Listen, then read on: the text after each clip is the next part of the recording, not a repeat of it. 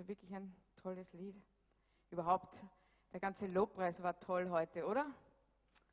Amen, Halleluja.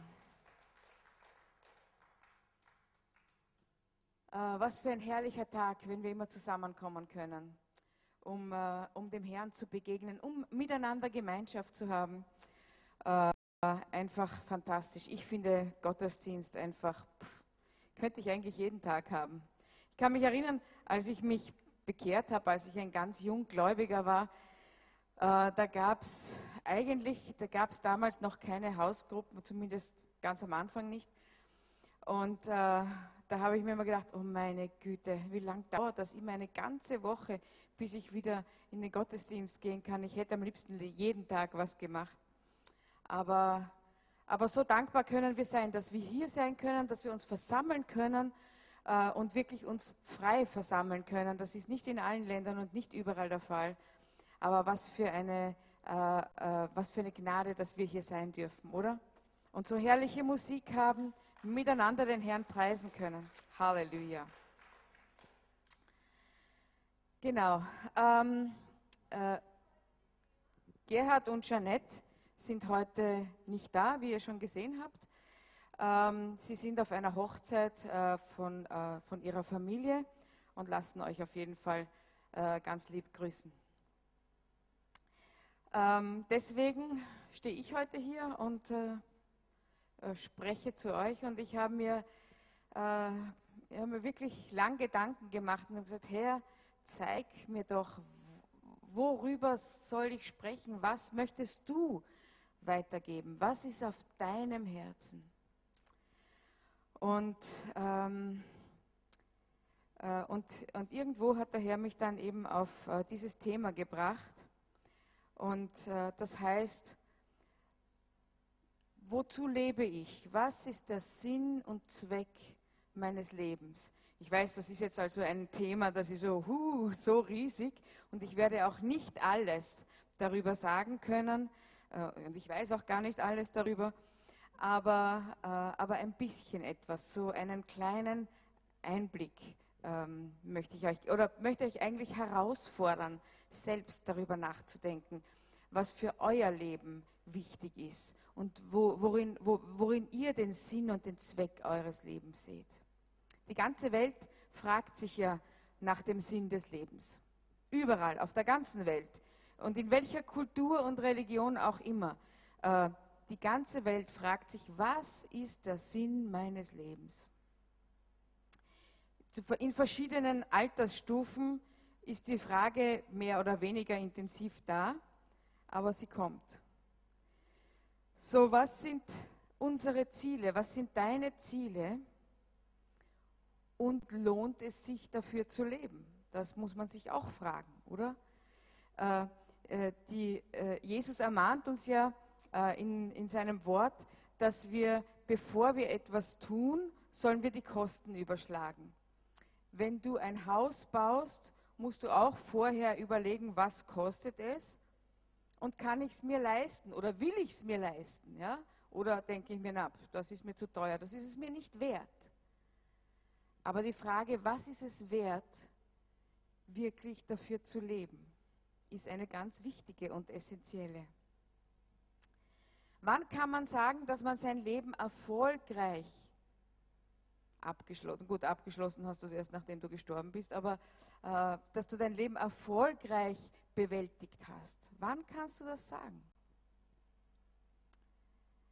Kannst du das erst sagen, wenn du über 80 bist oder über 90 oder 100? Oder kannst du das sogar schon sagen, wenn du 20 bist? Als Kinder,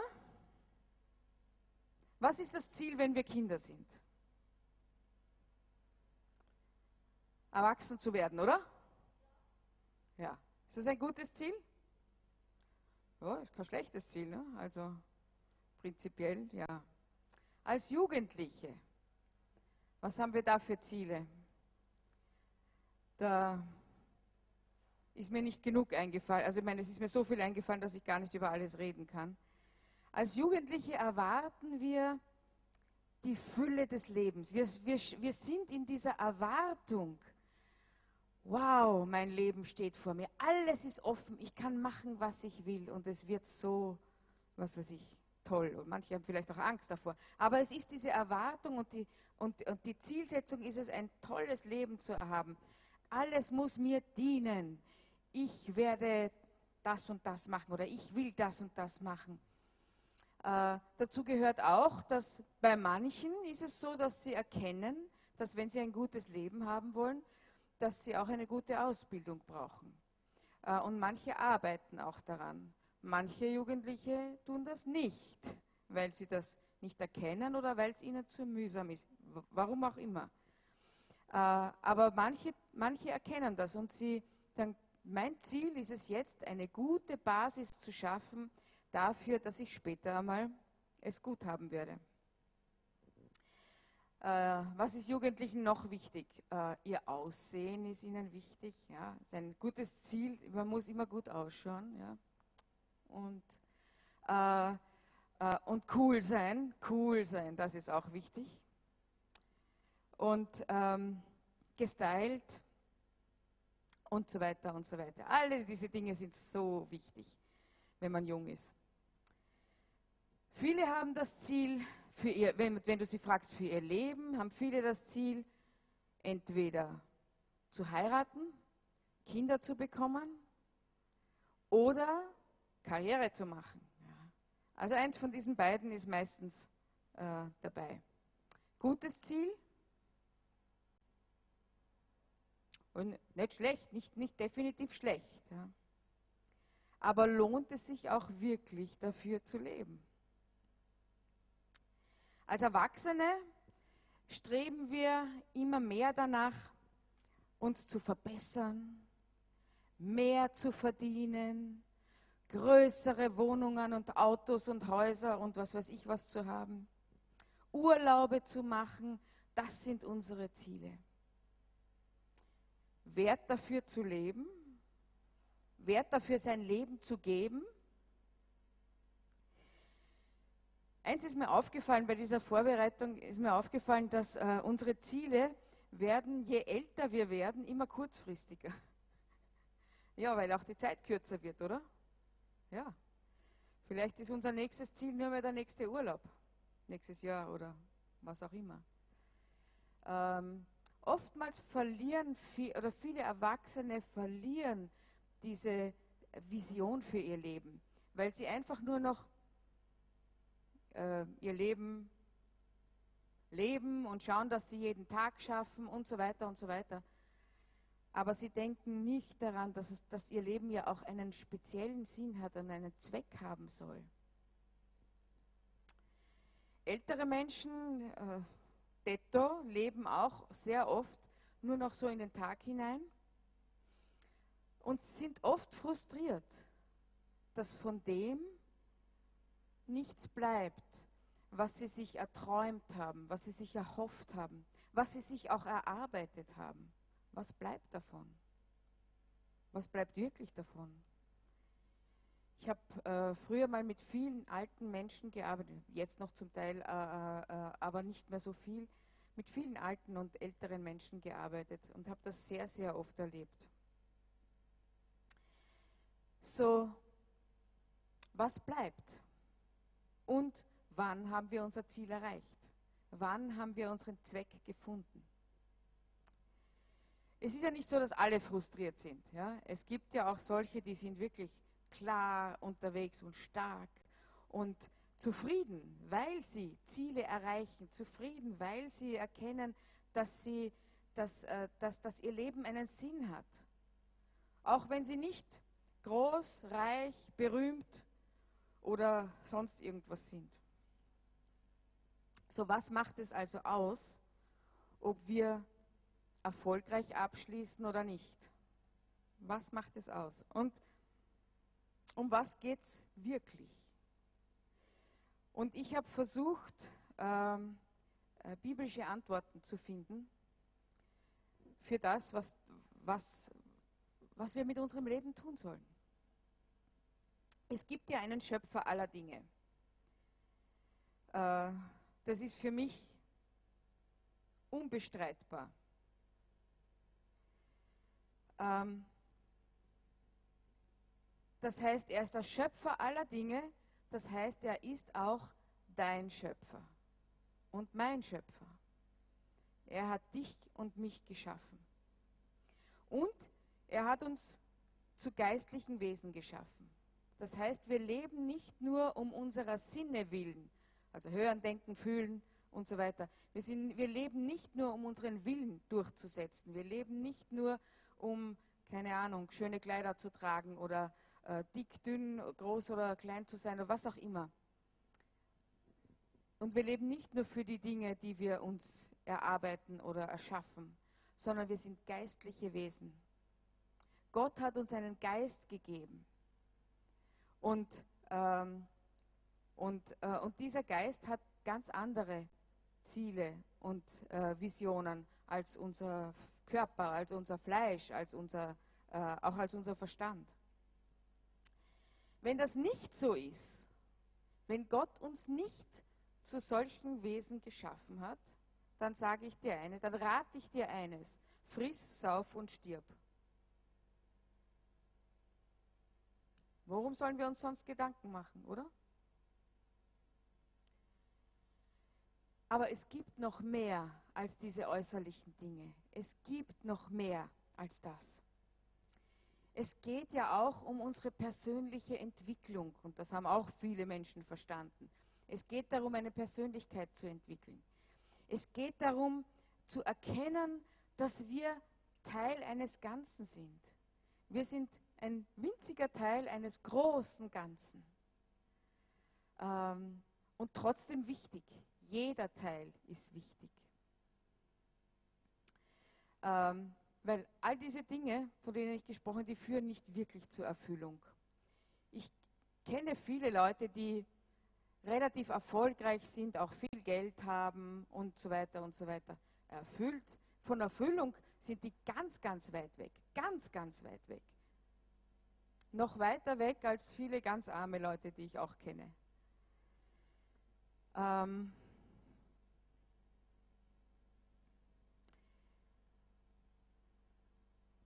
Und dieses, um dieses, diese Erkenntnis, ähm, dass es um mehr geht, dass es mehr gibt, ähm, weiß die ganze Welt. Darum suchen ja so viele Menschen in so vielen Dingen. Sei das jetzt die Esoterik, sei das Drogen, sei das was auch immer. Als ich jung war, da war das halt in erster Linie waren das Drogen und, ähm, äh, und da war ja ich auch drinnen.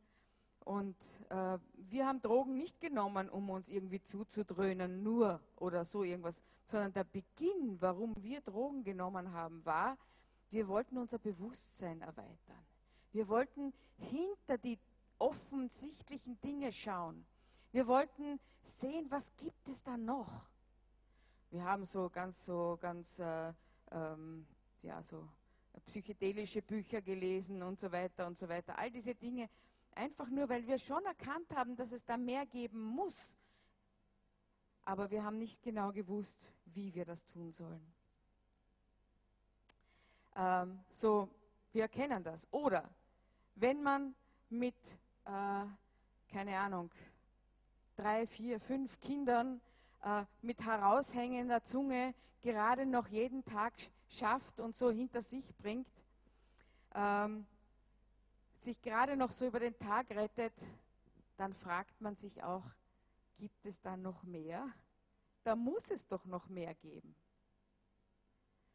Oder wenn man täglich im gleichen Arbeitstrott in dieser Endlosschleife hängt, ja, du stehst auf, frühstückst, gehst arbeiten, machst deine Arbeit, kommst nach Hause, Abendessen, keine Ahnung, Batschen, Kino, ins Bett oder mal weggehen, Bett, schlafen, aufstehen, essen, arbeiten, schlafen, essen, arbeiten, schlafen. Und zwischendurch ein bisschen was anderes, Sport oder sonst irgendwas. Dann fragst du dich auch, ist das alles gewesen? Und es kommt dieser Zeitpunkt, glaube ich, in jedem Leben. In jedem Leben. Wer, wer ehrlich ist, weiß, dass wir nicht nur leben, um wieder zu sterben, sondern dass es etwas Ewiges gibt. Gott hat dieses Ewige in uns hineingelegt und wir spüren, ich meine, fast jeder Mensch, würde ich sagen, empfindet und spürt das auch und versteht das auch, dass da etwas ist, was mehr ist als nur diese Äußerlichkeiten. Und deswegen war das Streben des Menschen immer nach Gott. Denn Gott ist das Ewige. Gott ist der, der immer war und immer sein wird. Das ist ewig. Niemand kann sich das vorstellen. Ich kann es mir nicht vorstellen, weil ich muss immer irgendwo einen Anfang haben und irgendwo ein Ende. Ewig ist für mich unvorstellbar. Aber Gott ist ewig und darum sucht der Mensch nach diesem Besonderen, nach diesem Ewigen. Auch wenn sie von Gott selbst nichts wissen wollen. Wenn du jemanden, wenn, oft wenn du mit Menschen sprichst, dann sagen, ja, Gott gibt es ja nicht oder mit dem kann ich ja nichts anfangen. Und dann laufen sie aber, keine Ahnung, zur Wahrsagerin oder zum, was weiß ich, äh, irgendwelchen äh, Channeling oder irgendwelchen anderen komischen Sachen. Äh, so der aufgeklärte Mensch, der will ja nicht an Gott glauben.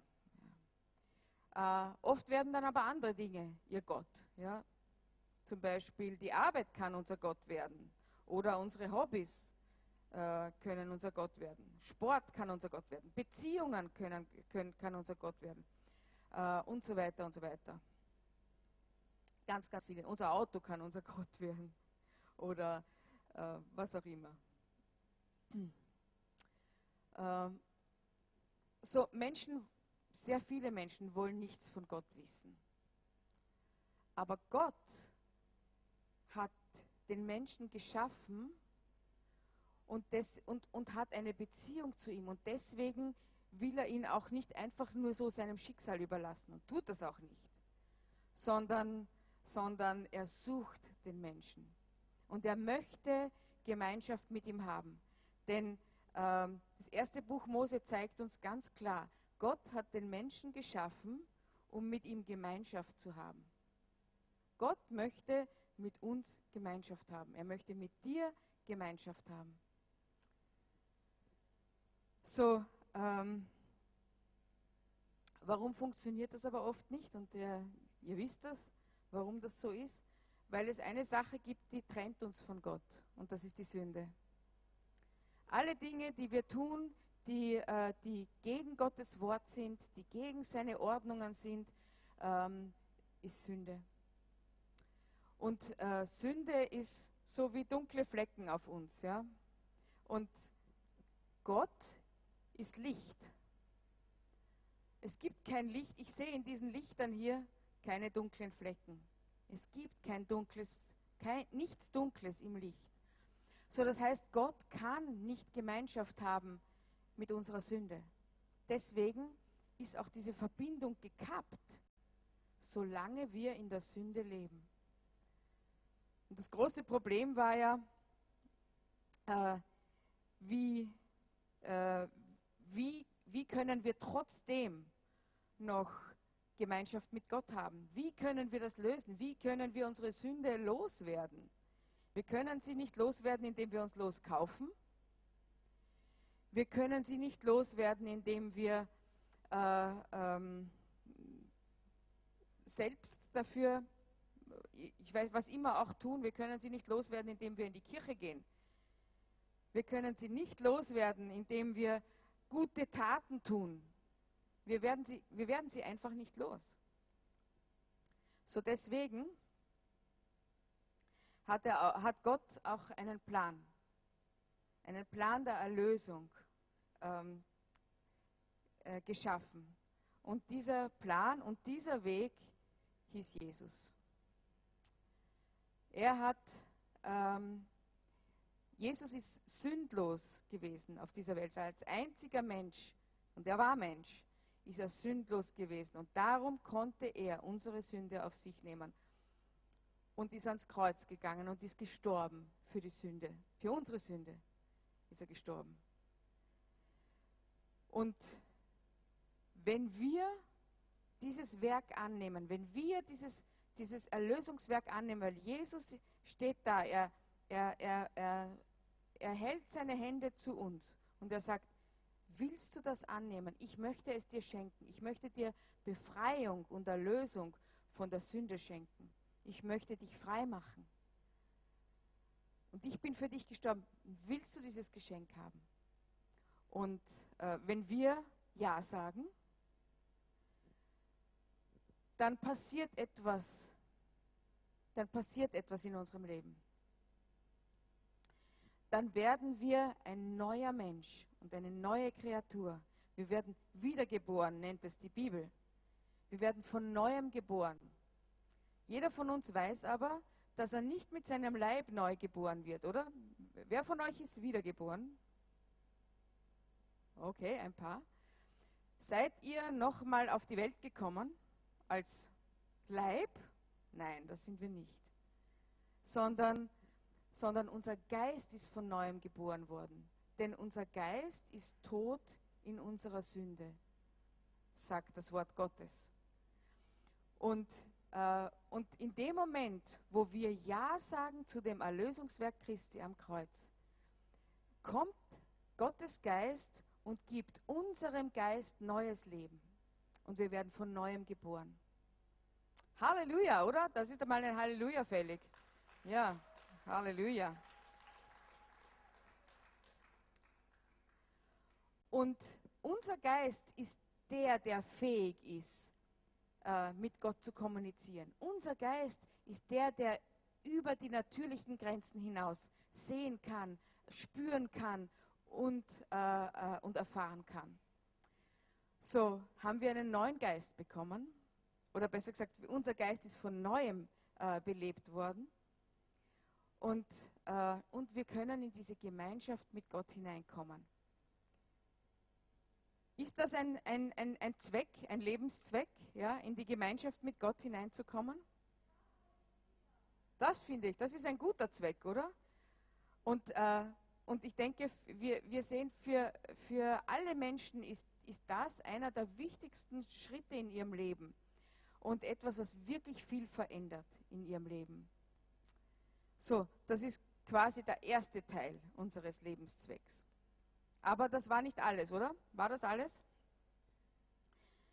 Wenn das, äh, wenn das alles gewesen wäre, können wir nachher sprechen. Äh, wenn das alles gewesen wäre,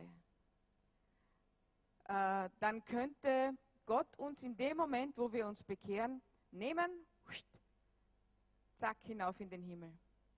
Oder?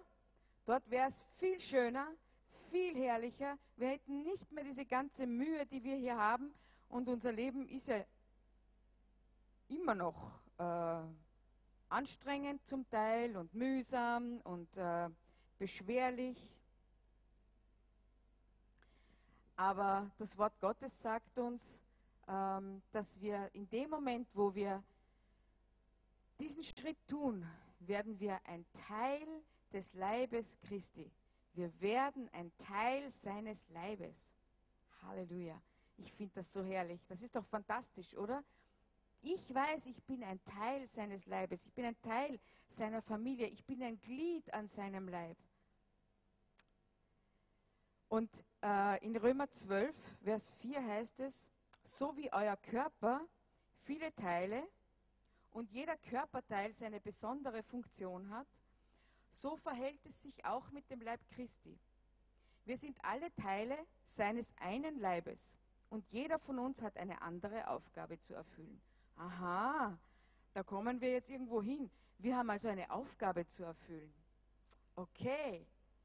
Und ähm, ich nehme an, das wird eine Aufgabe sein, die, ähm, die, die, äh, die uns gegeben ist, die, die wir allein erfüllen können unser Leben ist äh, ähm, äh, designt von Gott für eine bestimmte Aufgabe oder für bestimmte Aufgaben. Will nicht sagen, dass es nur eine ist. So, er hat uns ein spezielles Design gegeben. Äh, so wie er auch unserem Körper spezielle Designs gegeben hat. Er hat unserer Hand ein spezielles Design gegeben. Und ich finde, es ist fantastisch, was wir mit unseren Händen machen können. Das ist doch fabelhaft, oder? Oder er hat unseren Augen ein spezielles Design gegeben, damit sie ihre Aufgabe erfüllen können. Und so kannst du alle deine Körperteile durchgehen.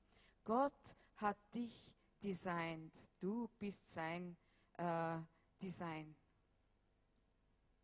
In Markus 13, Vers 34 heißt es, das Kommen des Menschensohns lässt sich mit der Rückkehr eines Mannes vergleichen, der sein Haus verließ, um auf Reisen zu gehen.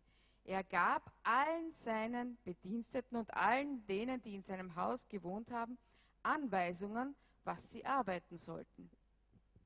Okay? Gut. Der Herr kommt eines Tages wieder und, äh, und in der Zwischenzeit hat er uns, die wir in seinem Haus wohnen, die wir ein Teil seines Leibes sind, auch Anweisungen gegeben, was wir arbeiten sollen. Halleluja! Preis dem Herrn. Wir müssen nicht nur einfach in dieser Welt herumgehen und keine Ahnung, jetzt weiß ich nicht, was ich jetzt machen soll, sondern er hat uns Aufgaben gegeben. So, er hat uns also nicht von hier weggenommen. Das heißt, er hat etwas vor mit dir und mir. Er will sein Reich bauen. Sein Reich. Mit deiner Hilfe. Ähm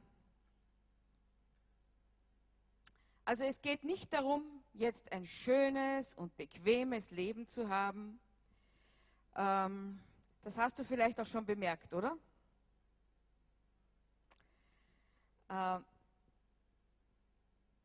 aber es wäre anders. Es wäre nicht schöner, wenn wir, wenn wir nicht diesen Schritt getan hätten, wenn wir nicht äh, ein Teil seiner Familie geworden wären. Manchmal erscheint das Leben draußen verlockender, aber es ist es nicht.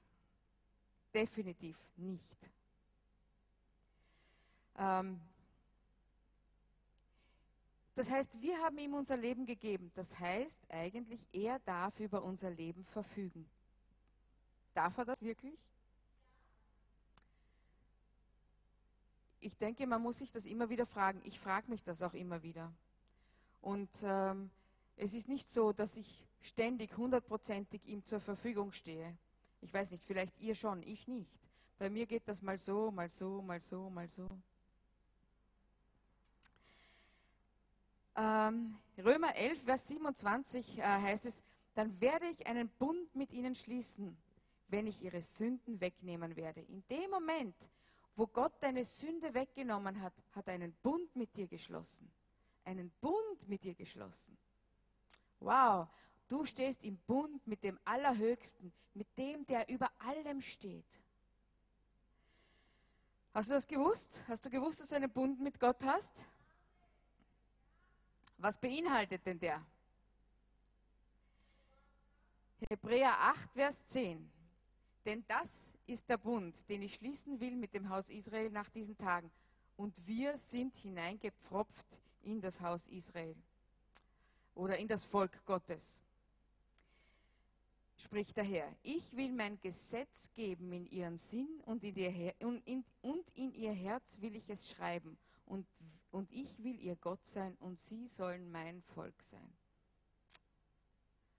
Das heißt, er hat alles in uns hineingelegt. Alles liegt in uns. Alles, was wir brauchen, auch seine, seine Ordnungen, alle diese Dinge, liegt in uns drinnen. Er hat uns hineingenommen in sein Volk, in seine Familie. Das ist so, wie wenn ich in meine Familie jetzt noch hm, ein paar Leute mit hinein adoptieren würde. Und, ähm, äh, und, und er hat uns zugesagt, er hat zugesagt, dass er immer mit uns sein wird, dass er uns füllen wird mit seiner Kraft, mit seiner Liebe, mit seiner Herrlichkeit, mit seiner Autorität und auch mit seiner Vision für diese Welt und für die Menschen. Wir waren Fremdlinge vorher, wir waren Fremdlinge, wir waren komplett fremd.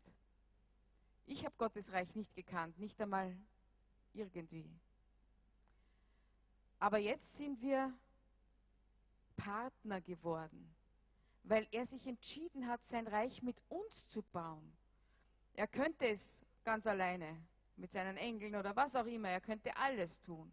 Aber er hat sich entschieden, es mit uns zu tun. Deswegen sind wir seine Partner.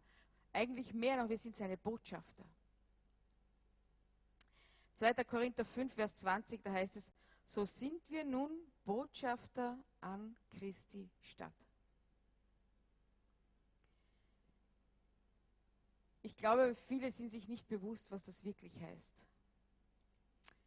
Und ich glaube, wir brauchen eine Offenbarung darüber, was, was, was Gott uns zugesagt hat, was er mit unserem Leben wirklich tun will.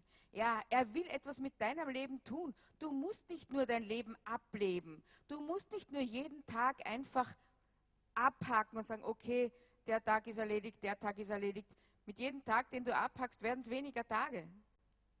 Dafür hat Gott uns nicht auf diese Welt ge gestellt. Sicher nicht.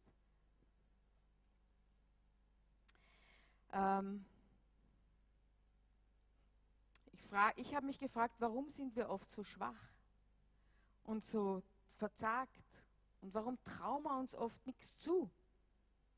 Was sind wir für Botschafter? Was bist du für ein Botschafter?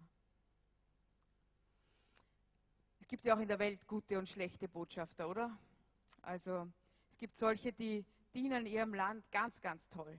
Aber es gibt solche, die dienen sich selbst ganz, ganz toll. In Markus 16 heißt es, die Zeichen aber, die folgen werden denen, die da glauben, sind diese. In meinem Namen werden sie böse Geister austreiben, in neun Zungen reden, Schlangen mit den Händen hochheben und wenn sie etwas Tödliches trinken, wird es ihnen nicht schaden. Auf Kranke werden sie die Hände legen, so wird es besser mit ihnen werden. Und Johannes 14, 14 sagt, was ihr mich bitten werdet in meinem Namen, das will ich tun. Wow. Ich glaube, wir müssen wissen, was Gott uns zugesagt hat und verstehen, dass wir teilhaben an all dem. Wir sind Teilhaber. Du musst verstehen, dass du etwas ganz Neues geworden bist. Du bist eine neue Kreatur geworden, sagt das Wort. Das heißt, du hast einen neuen Pass bekommen. Du hast eine neue Identität bekommen. So wie, weißt du, so Zeugenschutzprogramm, ja. All das Alte, da, wenn jemand ins Zeugenschutzprogramm geht, muss er alles hinter sich lassen. Alles. Alles. Und er kriegt eine völlig neue Identität. Und aus dem Herrn Meier wird der Herr Müller. Und der wohnt ganz woanders und macht ganz andere Dinge. So eine neue Identität hast du bekommen. Aber was nützt dir das, wenn du es nicht kennst? Wenn du nicht weißt, was das eigentlich bedeutet oder was das beinhaltet? Was nützt dir das? Das ist genauso wie wenn du, äh, wie wenn ich eine Million auf dein Bankkonto einzahlen würde, was sehr utopisch ist, aber äh, das ist genauso und du wüsstest es nicht. Und du würdest dein Leben genauso weiterleben wie vorher, weil du weißt nicht, dass du eine Million auf der Bank hast. Ganz schön blöd, oder? Denke ich schon. Ähm, du wirst dich immer noch auf die, auf die alten Dinge verlassen. Du wirst dich immer noch auf, äh, auf andere verla verlassen oder wirst dich immer noch auf anderes verlassen und auf alte Dinge verlassen. Aber Gott, äh, Gott will uns neu, einen neuen Weg führen, weil wir eine neue Identität haben. Das heißt, und, und seine Zusagen sind Ja und Amen, oder? Seine Verheißungen sind Ja und Amen. Und du hast sie. Du hast seine Verheißungen. Denn Jesus hat alles vollbracht und äh, hat uns als seine Botschafter und Vollstrecker autorisiert. So, das bist du. Weißt du, was ein Botschafter ist? 2. Mose, Kapitel 7 sagt, doch der Herr entgegnete, ich habe dich als meinen Botschafter eingesetzt. Wenn du zum Pharao gehst, ist das so, als würde ich selbst zu ihm sprechen. Wow. Das ist cool, oder? Wenn der Botschafter kommt und er spricht etwas im Namen seines Landes, ist es so, als ob der Präsident des Landes das gesagt hätte. Und wenn, wenn wir kommen äh, im Namen des Herrn, dann ist es so, als ob Gott redet. Allerdings, und das ist auch wichtig, wir können nicht einfach nur reden, was wir wollen, oder? Das ist uns auch klar. Also wir können nicht das, was, ich, was mir jetzt taugt, das sage ich jetzt so und ähm, quasi, das hat jetzt Gott durch mich gesagt. Nein, nein, so geht es leider nicht. Oder äh, Gott sei Dank nicht. Gott sei Dank geht es so nicht. Wir müssen lernen zu denken und zu handeln wie ein Botschafter. Ein Botschafter weiß immer, welche Macht hinter ihm steht. Er spricht nicht aus sich selbst heraus, sondern er weiß, er kommt in der Autorität seines Landes. Äh, weiß nicht, ob euch das äh, schon mal aufgefallen ist, aber mir ist das aufgefallen, die amerikanischen Botschafter sind immer sehr selbstbewusst.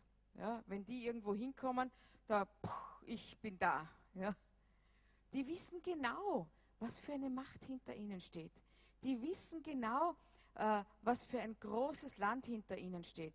Ich will nicht sagen, dass Amerika so toll ist, aber ich sage nur, sie fühlen sich so, weil, äh, weil sie wissen, das, was sie sagen, das gilt. Das ist so, wie wenn der amerikanische Präsident das sagen würde. Wer steht aber hinter uns? Hallo? Ja, wir kommen in der Macht des Himmels. Das ist unser, unser Heimatland. Der Himmel ist unser Heimatland jetzt. Wir haben einen himmlischen Pass bekommen, oder? Keinen österreichischen und keinen deutschen und keinen amerikanischen und keinen, äh, was weiß ich was. Wir haben einen himmlischen Pass bekommen. Die ganze Macht des Himmels steht hinter dir und mir. Aber ich bin mir dessen nicht immer bewusst. Leider. Der Botschafter ist, ist der verlängerte Arm des Präsidenten. Wir als Botschafter sind der verlängerte Arm des Himmels. Halleluja. Ist das nicht toll? Ich weiß nicht, ihr seid nicht begeistert darüber, ich schon. Okay, jawohl. Gib dem Herrn einen Applaus.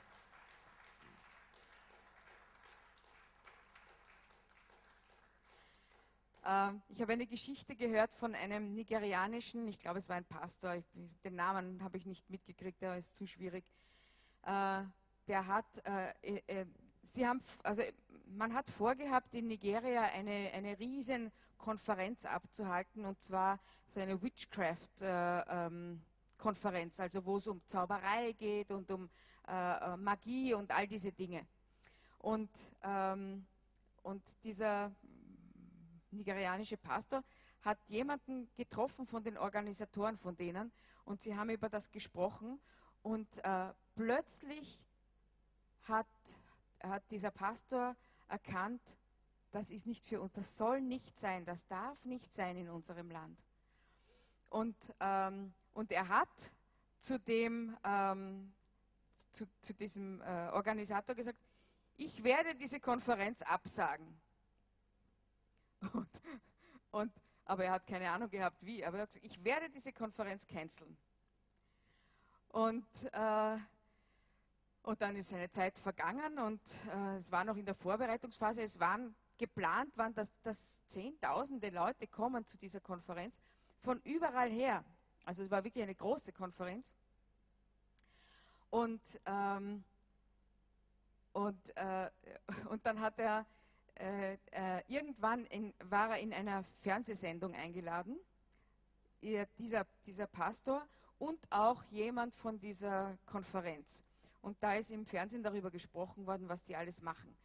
Und äh, sie haben ja definitiv nicht genau gesagt, was da wirklich passieren wird.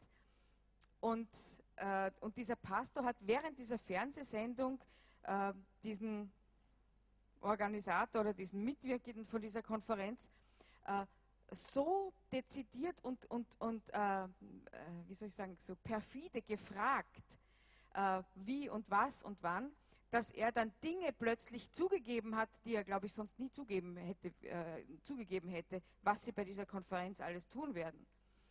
Äh, woraufhin nach dieser Konferenz er dann den Präsidenten des Landes angerufen hat und gesagt hat, haben Sie die Sendung gesehen? Und er hat gesagt, ja, ich habe sie gesehen. Hat er gesagt, Sie müssen diese Konferenz absagen. Sie müssen die, die, die, die ganzen äh, Visa-Anträge stornieren. Und er hat es gemacht. Der Präsident hat das gemacht. So, er hat diese Konferenz tatsächlich verhindert und abgesagt. Warum? Weil er, weil er, äh, äh, weil er in Verbindung gewesen ist mit, mit, mit dem Vater im Himmel. Weil er verstanden hat, das soll jetzt nicht sein. Und als Botschafter des Himmels hat er gesagt, das werde ich absagen. In der Autorität des Himmels. Halleluja. Das heißt, wir müssen erfahren, was unsere Aufgaben sind. Wo, was ist unser Bereich? Gott hat ja jedem von uns einen Bereich gegeben. Wir müssen verstehen, was sind unsere Privilegien. Wir haben Privilegien, jeder Botschafter hat Privilegien. Äh, wir müssen verstehen, was, was unsere Pflichten und Aufgaben sind. Du kannst Botschafter sein in deiner Familie. Und de facto sind wir ja alle Botschafter in unserer Familie. Aber es gibt ein paar Botschafter eines anderen Reiches auch in Familien.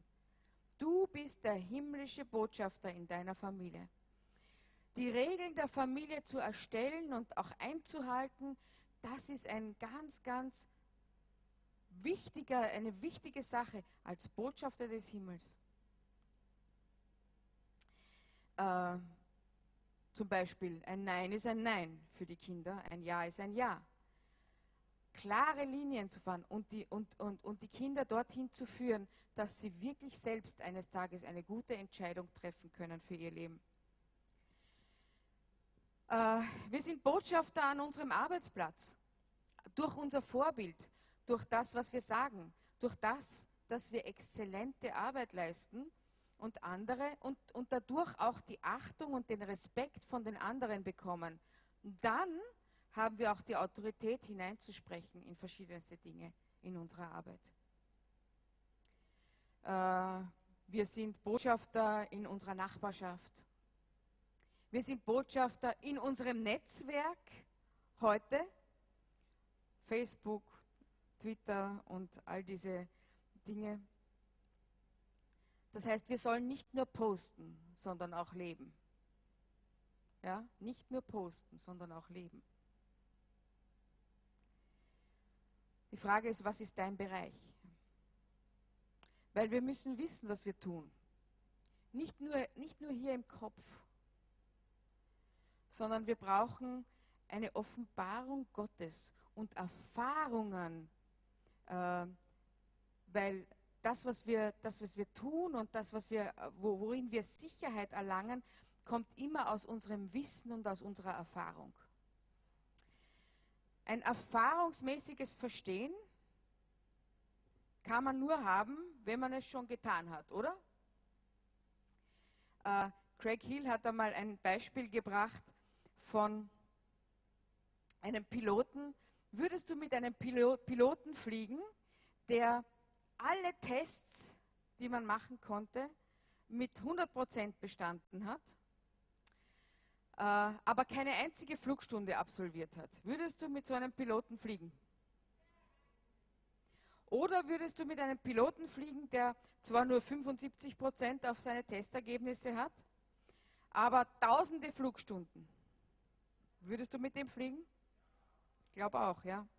Wenn ich dich heute frage, ob du schwimmen kannst und du bist schon zehn Jahre nicht mehr geschwommen, würdest du mir trotzdem mit ziemlicher Überzeugung sagen, ja, ich kann schwimmen. Warum? Weil du diese erfahrungsmäßige Sicherheit hast. Du hast es schon erfahren, du hast es getan, du hast es oft und oft getan und du weißt es, dass du es kannst. Du weißt es. Äh, ich bin, ähm, ich habe mit irgendwann 20 oder so meinen Führerschein gemacht und bin dann ein paar Jahre mit äh, fremden Autos gefahren. Ein eigenes konnte ich mir damals nicht leisten. Äh, so hin und wieder mal gefahren. Und dann irgendwann so Mitte 20 oder so hat sich das einfach aufgehört und dann ähm, habe ich mich auch nicht mehr so getraut und, und so weiter. Und andere Dinge sind in meinem Leben gewesen, die wichtiger waren. Und dann, als ich 40 war, und dann bin ich nie mehr Auto gefahren, das muss ich dazu sagen, nie mehr. Äh, immer wieder haben mir zwar Leute angeboten, na, kannst du eh mit meinem Auto fahren, also, aber ich habe mir gedacht, pff, mit einem fremden Auto, das ist wohl nicht so, wenn was kaputt geht und so. Und, äh, und mit 40 habe ich mir dann, äh, ich entweder jetzt oder nie, da, da hab, bin ich auch um, übersiedelt und das war ein bisschen schwieriger mit den öffentlichen Verbindungen. Und dann habe ich ein günstiges Auto bekommen und habe mir das gekauft und äh, habe mir gedacht, na, ich weiß gar nicht, ob ich überhaupt noch fahren kann. Und dann ist ein Freund von mir, ist mit mir dorthin gefahren zu dem Händler, wo ich das Auto gekauft habe und, ähm, und äh, also er, ist, er ist dann mit seinem Auto vor mir hergefahren und ich bin mit meinem Auto nach ihm nachgefahren. Äh, irgendwann um 5 Uhr am Nachmittag, also Stoßverkehr über den Gürtel. Herrlich. Ich bin habe mich in das Auto gesetzt und habe mir gedacht, okay, was muss ich jetzt überhaupt tun? Aber tief in mir habe ich gewusst, ich kann es.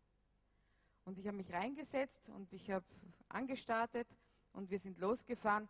Und ich weiß nicht, das ist mir wahrscheinlich drei oder viermal ist er mal abgestorben auf der ganzen Fahrt. Ähm, äh, und ich bin nach Hause gefahren, habe ihn abgestellt und gesagt, Halleluja, danke Herr, dass du mich hier ab, äh, hierher gebracht hast. Und am nächsten Tag bin ich eingestiegen und bin gefahren und bin gefahren wie eh und je. Besser denn je. Äh, so, ich habe ich hab dieses erfahrungsmäßige Wissen gehabt, ich kann es war ein bisschen aus der, aus der Übung, aber ich habe gewusst, ich kann es. Und äh, da gibt es ein ganz, ganz tolles Beispiel aus der Bibel und mit dem möchte ich jetzt eigentlich abschließen. Äh, und zwar aus 1 Samuel äh, Kapitel 17. Da lesen wir über David. David ist ein ganz großes Beispiel, ein ganz großes Vorbild als ein Botschafter des Herrn. Mein König, sagte David zu Saul, von diesem Kerl, ah, ich muss nur sagen, um was es eigentlich geht. Es geht dabei um den Kampf der Philister, äh, der Israeliten gegen die Philister. Und die Philister haben ja äh, damals äh, einen, einen Riesen gehabt als, als äh, Kämpfer. Und den haben sie vorangeschickt und der hat gesagt, wir brauchen ja nicht alle gegeneinander zu kämpfen, sondern einer kämpft gegen mich oder ich kämpfe gegen einen und, ähm, und äh, wer gewinnt, der, der, hat gewonnen. Der hat, der hat also das ganze Land gewonnen. Und dieser Riese hieß Goliath. Ihr kennt die Geschichte, nehme ich an. Goliath war circa dreieinhalb Meter groß. Also ganz schön, also vielleicht bis da hinauf. Und sein Brustpanzer, also der Panzer, den er angehabt hat, die Rüstung, die er angehabt hat, hat 60 Kilo gewogen. So viel wiegen manche von euch nicht einmal. So, das muss man mal da schleppen. Also das war wirklich ein gewaltiger Mensch. Und ähm, David kommt in das Lager des Heeres und besucht seine Brüder, die dort schon im, im, im Heeresdienst stehen. Und er hört dann diesen diesen Goliath, wie er kommt und ruft und er lästert ja ständig. Und er sagt, was seid denn ihr und was ist euer Gott? Das ist ja lächerlich und äh, ich werde euch niedermähen und wer wagt es, gegen mich anzutreten? Und dann, äh, dann plötzlich hat David genau diese Erkenntnis, von der ich vorher gesprochen habe, dieses erfahrungsmäßige Wissen. Jetzt will Gott, dass ich das tue. Und er sagt, mein König, sagte David zu Saul, von diesem Kerl müssen wir uns doch nicht einschüchtern lassen. Ich will den Kampf mit ihm aufnehmen. Das ist unmöglich, antwortete Saul. Wie soll ein junger Mann wie du, der war circa 15, 17 Jahre alt, sowas, wie soll ein junger Mann wie du den Zweikampf mit diesem Philister gewinnen? Du bist ja fast noch ein Kind. Er aber ist ein erfahrener Soldat, der von Jugend auf gelernt hat, mit Waffen umzugehen. Doch David ließ nicht locker. Als ich die Schafe und Ziegen meines Vaters hütete, kam es immer wieder vor, dass ein Löwe oder ein Bär die Herde überfiel, ein Schaf packte und es wegschleppen wollte. Dann lief ich ihm nach, schlug auf ihn ein und riss ihm seine Beute aus dem Maul. Stürzte er sich dann wütend auf mich, packte ich ihn bei der Mähne oder am Fell und schlug ihn tot. So habe ich mehrere Löwen und Bären erschlagen. Und diesem Philister soll es nicht anders ergehen, denn er hat sich über das Heer des lebendigen Gottes lustig gemacht. Der Herr, der mich aus den Klauen von Löwen und Bären gerettet hat, der wird mich auch vor diesem Philister beschützen. Halleluja, Halleluja. Was für eine klare Bestätigung, was für eine, eine klare Erkenntnis, was für ein Bewusstsein, wer er war. Was für ein Bewusstsein hat dieser Knabe gehabt, wer er war und wer Gott ist, in welchen Namen er gekommen ist. Dann überlegt er sich dazwischen, oder besser gesagt, der Saul gibt ihm seine Rüstung und sagt, ah, okay, zieh wenigstens meine Rüstung an. Dann hat er die Rüstung an und dann kann er sich überhaupt nicht bewegen. Und dann ähm, entscheidet er sich, äh, ich verlasse mich nicht auf die Rüstung, ich verlasse mich auf den Herrn. Und dann heißt es ab Vers 41, auch Goliath rückte immer weiter vor, zusammen mit seinem Schildträger, der vorausging. Plötzlich bemerkte er David. Ach, jetzt schicken sie schon Kinder in den Krieg, spottete er, weil David noch sehr jung war, braun gebrannt und gut aussehend. Bin ich denn ein Hund, dass du mir nur mit einem Stock entgegenkommst? Naja, ah er hat sich auch entschieden, keine Waffen zu nehmen, er hat also nur so seine Steinschleuder mitgehabt. Ähm, brüllte Goliath ihn an und verfluchte David im Namen sämtlicher Götter, die er kannte. Dann schrie er, komm nur her, ich werde dein Fleisch den Geiern und den wilden Tieren zu fressen geben. Doch David rief zurück, du Goliath, trittst gegen mich an mit Schwert, Lanze und Wurfspieß. Ich aber komme mit der Hilfe des Herrn. Er ist der Herr, der allmächtige Gott und der Gott des israelitischen Heeres. Ihn hast du eben verspottet. Heute noch wird der Herr dich in meine Gewalt geben. Ich werde dich besiegen und dir den Kopf abschlagen. Dann werfe ich die Leichen deiner Leute, der Philister, den Geiern und Raubtieren zum Fraß vor. Die ganze Welt soll erfahren, dass wir Israeliten einen mächtigen Gott haben. Und alle Soldaten hier sollen sehen, dass der Herr weder Schwert noch Speer nötig hat, um uns zu retten. Er selbst führt diesen Krieg und wird euch in unsere Gewalt geben. Als Goliath sich in Bewegung setzte und auf David losstürzen wollte, lief auch David ihm entgegen. Im Laufen nahm er einen Stein aus seiner Tasche, legte ihn in die Steinschleuder und schleuderte ihn mit aller Wucht gegen den Feind. Der Stein traf Goliath am Kopf und bohrte sich tief in seine Stirn. Sofort fiel der Riese zu Boden auf sein Gesicht. So überwältigte David den mächtigen Philister mit einer einfachen Steinschleuder und einem Kieselstein. Da er kein eigenes Schwert hatte, lief er schnell zu dem Riesen, zog dessen Schwert aus der Scheide und schlug ihm den Kopf ab. Wahrscheinlich war das eine Riesenarbeit für ihn, ein Riesenschwert. Als die Philister sahen, dass ihr stärkster Mann tot war, ergriffen sie die Flucht. Halleluja! Ist das nicht herrlich, oder? Aus der Erfahrung mit den Löwen und den Bären tut David das, was er vom Herrn gehört hat, weil er das schon erfahren hat. So, wir müssen es tun. Als sein Botschafter, als seine Botschafter. Gott hat Davids Leben regiert und zwar sein ganzes Leben lang. Auch wenn er Fehler gemacht hat. Er hat Fehler gemacht.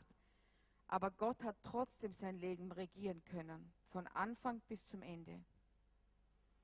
Und darum weiß David, welche Macht er hinter sich hat. Schon als so junger. So, ich möchte das euch Jungen auch sagen, ganz besonders. Äh, so jung oder alt oder immer ihr auch seid, ihr seid spezielle Leute. Ihr seid Botschafter des Himmels. So, konzentriert euch darauf, was Gott euch damit zeigen will, was Gott euch damit tun lassen möchte. Ich glaube, Gott hat euch alle berufen, Davids zu sein. Ihr alle könnt David sein. Wir alle können David sein. Im Namen des Herrn ist er gekommen. Im Namen des Herrn. David weiß es in seinem Herzen. Er weiß es. Er weiß es. Weißt du's? Wer regiert dein Leben? Ist es Gott?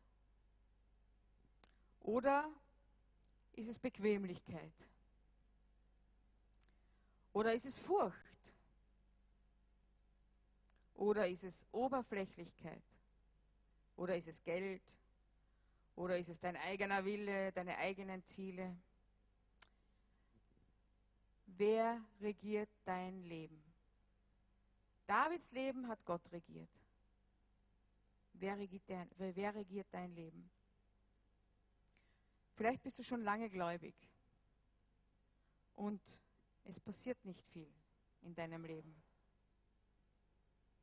Dann kann ich nur fragen, tust du das, was Gott sagt? Fragst du überhaupt nach? Ich als Botschafter, Herr Präsident, was soll ich tun mit dieser und dieser Situation? Präsident sagt so und so. Ich als Botschafter, im Namen meines Landes komme ich und tue es so. Äh, tust du, was Gott sagt? Weißt du, was Gott überhaupt sagt? Gott möchte, dass wir agieren, aber im Einklang mit ihm. Wenn wir unsere eigenen Wege laufen, dann gehen wir nicht in seine Autorität. Und dann müssen wir uns nicht wundern, wenn nichts passiert oder falsche Dinge passieren. Vergiss nie, jeden Tag mit ihm zu reden. Vergiss nie, dir von ihm Direktiven zu holen, also dir von ihm Anleitung zu holen. Damit du weißt, was du tun sollst. Denn wir wissen nicht, was wir tun. Wir wissen es nicht. Was hat Gott zu dir gesprochen, was du vergessen hast zu tun? Gibt es Dinge, die Gott zu dir gesprochen hat, was du vergessen hast zu tun? Patrick? Gibt es Dinge, von denen du weißt, dass Gott möchte, dass du sie tust? Oder die dir entweder zu mühsam sind oder die du dir nicht zutraust oder die dir zu schwer erscheinen oder die du ganz einfach vergessen hast, weil so viele andere Dinge dein Leben überlagern.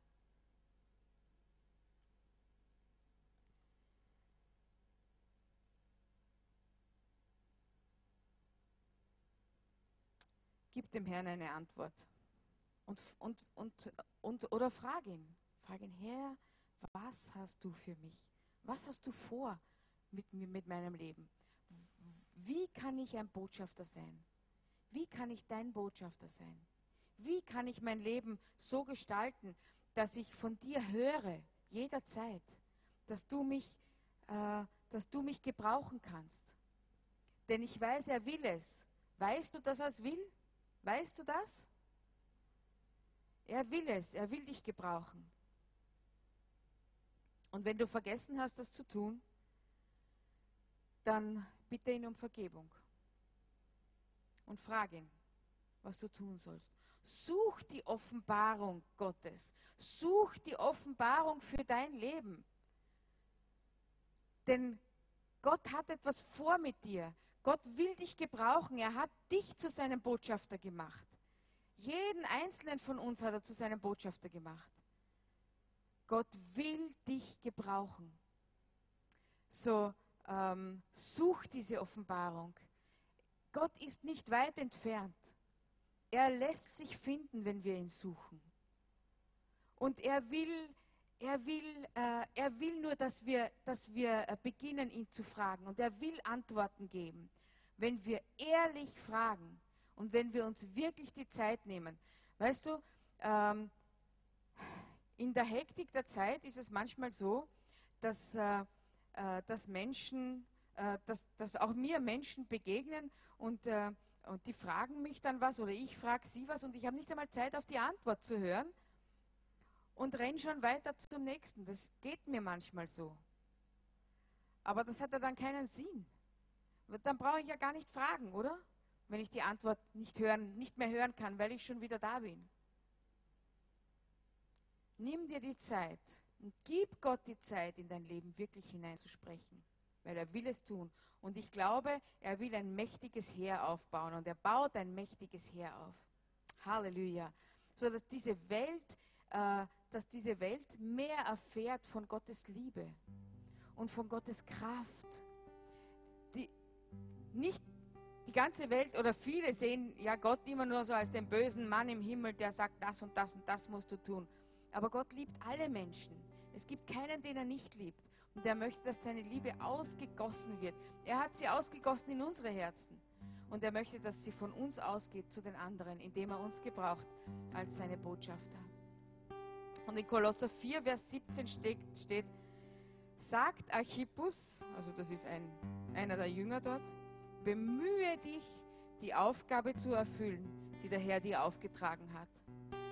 Bemühe dich, die Aufgabe zu erfüllen, die Gott dir aufgetragen hat. Denn dafür bist du auf dieser Welt. Dafür lohnt es sich zu leben.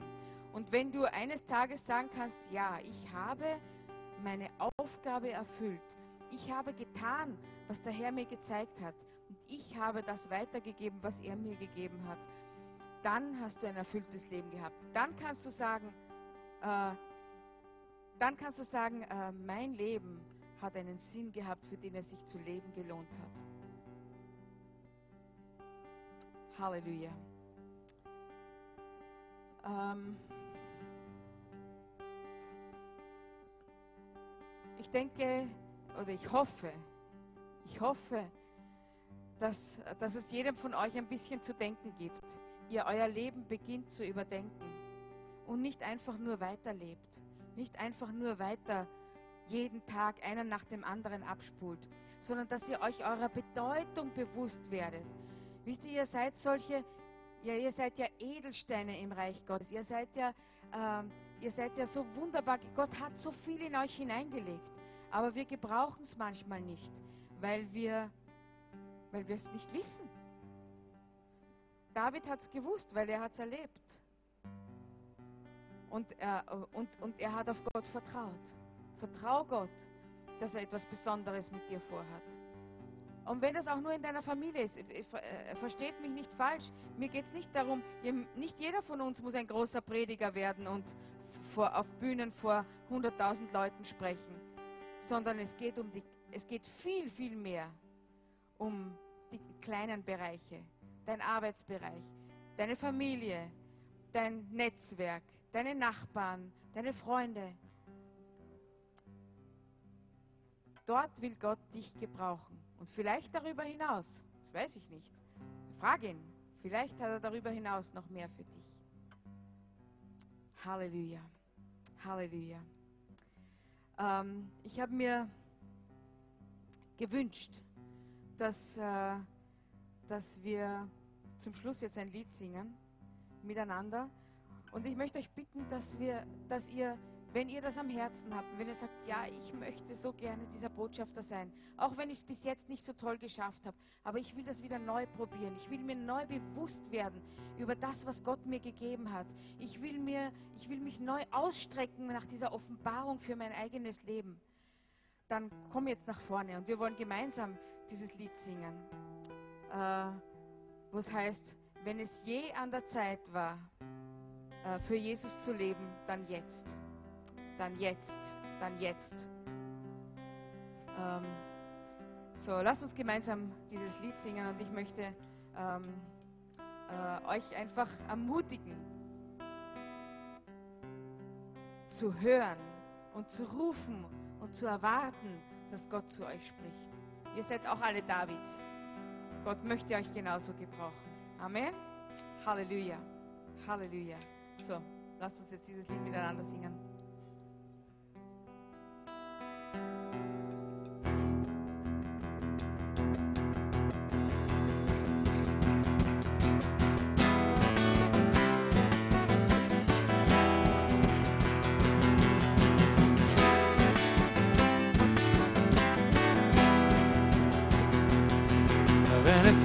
Zeit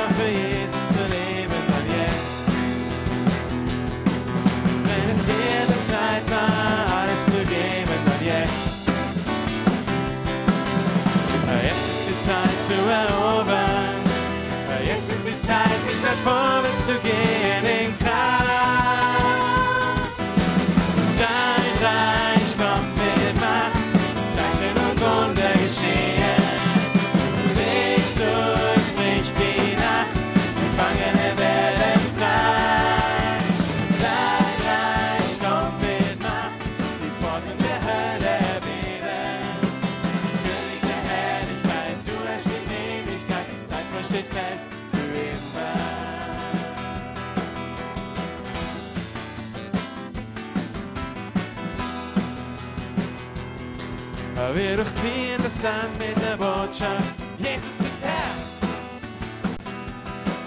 Es ist niemand so mächtig und herrlich und siegreich wie er. Er ist der ewige König. Er ist der Gott, dessen Herrschaft niemals vergeht. Wir sagen,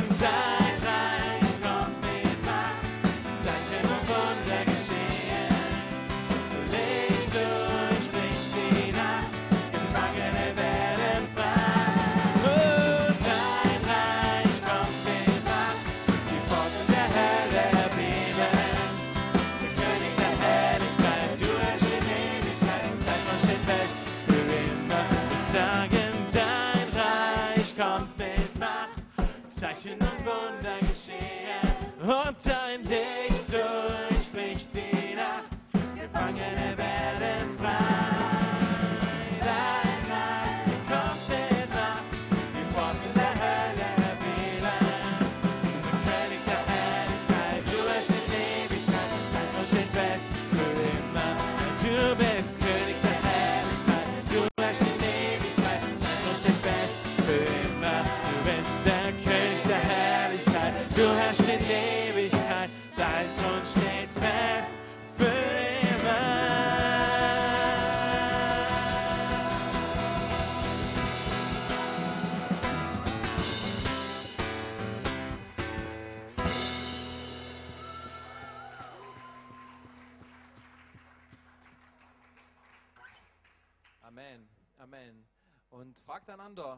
was ist deine Aufgabe, was Gott dir gegeben hat.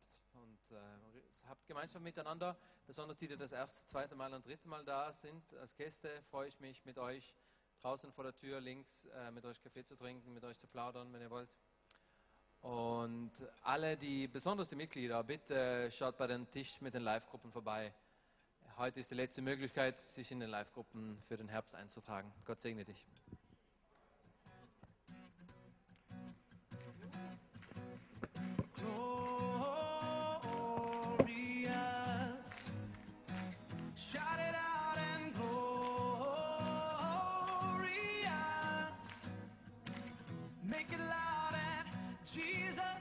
shout your name. Jesus, we make your praise, Lord.